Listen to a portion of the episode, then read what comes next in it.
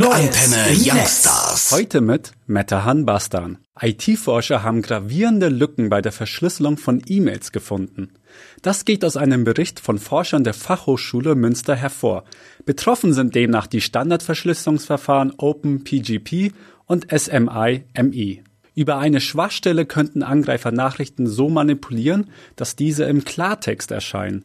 Dafür müssen jedoch mehrere Voraussetzungen erfüllt sein, zum Beispiel der Zugriff auf den Mail-Server oder das Postfach des Empfängers. Oh no!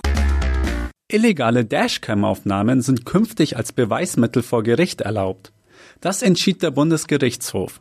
Die Richter urteilten, dass datenschutzrechtliche Bedenken hier nachrangig seien. Im konkreten Fall geht es um einen Autofahrer aus Magdeburg, der seine Unschuld an einem Unfall anhand der Aufzeichnungen seiner Dashcam beweisen wollte. Das Landgericht Magdeburg hatte die Aufnahmen nicht als Beweis zugelassen, da ständiges Filmen im öffentlichen Raum ohne konkreten Anlass verboten ist. Wurde aber auch mal Zeit! Die Niederlande haben die russische Antivirensoftware von Kaspersky aus ihren Behörden verbannt. Aus Amsterdam hieß es dazu, der Grund dafür seien Sicherheitsbedenken in Bezug auf Spionage. Nach russischer Gesetzgebung müssten Unternehmen wie Kaspersky die russischen Geheimdienste bei der Erfüllung ihrer Aufgaben unterstützen, wenn diese das fordern. Konkrete Hinweise auf einen Missbrauch der Kaspersky-Software zu solchen Zwecken gäbe es jedoch nicht. Im vergangenen Jahr hatten bereits Großbritannien und die USA den Einsatz der russischen Software eingeschränkt. So sad. Die Debatte um Hakenkreuze in Videospielen ist wieder hochgekocht. Der Deutschlandfunk berichtete über das verfassungswidrige Symbol im Spiel Bundesfighter 2 Turbo. Bisher gab es keine Konsequenzen für das Videospiel, obwohl solche Symbole in Deutschland verboten sind. Die Staatsanwaltschaft Stuttgart hatte auf die Anzeige eines Computerspieleverbands keine Ermittlungen eingeleitet. Das Urteil aus dem Jahr 1998, welchem das Verbot zugrunde liegt, sei überholt, so die Richter. Dank! Deutschland hat die Datensammlung gestoppt. Dies veröffentlichte der Bundesnachrichtendienst in einem Schreiben an die Organisation Reporter ohne Grenzen. Sowohl die Analyse als auch Sammlung von Telefonmetadaten deutscher Bürger sei beendet. Zahlreiche Nutzer hatten den BND dazu aufgefordert, ihnen das Ende dieser Praxis zu bestätigen. Im Schriftstück heißt es, dass die Einrichtung die Vorgaben nach einem Urteil des Bundesverwaltungsgerichts vom Dezember vor einem Jahr umgesetzt habe.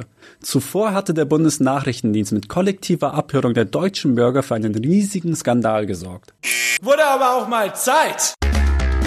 Facebook hat 1,3 Milliarden Fake-Profile entdeckt und gelöscht. Das teilte das Unternehmen mit.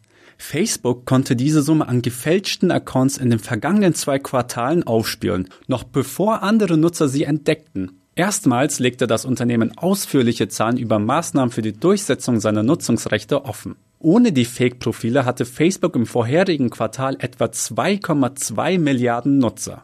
Alright!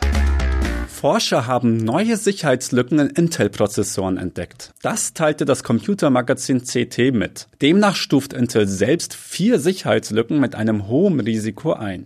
Weitere vier Schwachstellen hat der Chip-Hersteller mit Mittel bewertet. Von einer konkreten Gefahr für Privatpersonen und Firmen wird jedoch nicht ausgegangen. Patches zur Schließung der aktuellen Lücken sollen folgen. Bereits vor einigen Monaten sorgten die Sicherheitslücken Spectre und Meltdown in den Intel-Chips für Probleme. Oh no! Google hat den KI-Assistenten Duplex vorgestellt und damit laut NTV für Diskussionen gesorgt. Nach der Softwarevorstellung werden nicht nur ethische Aspekte und die Echtheit der Demo hinterfragt, sondern eine eventuelle Straftat in Betracht gezogen. Für den Fall, dass die Aufnahme echt sei, hätte Google gegen kalifornisches Recht verstoßen, da dort ungefragte Aufzeichnungen von Telefonaten verboten sind. Google hatte auf seiner Entwicklerkonferenz I.O. die Software anhand eines vorgespielten Telefonats demonstriert. Dies sollte zeigen, wie selbstständig und menschlich die künstliche Intelligenz am Telefon sprechen kann. Alright!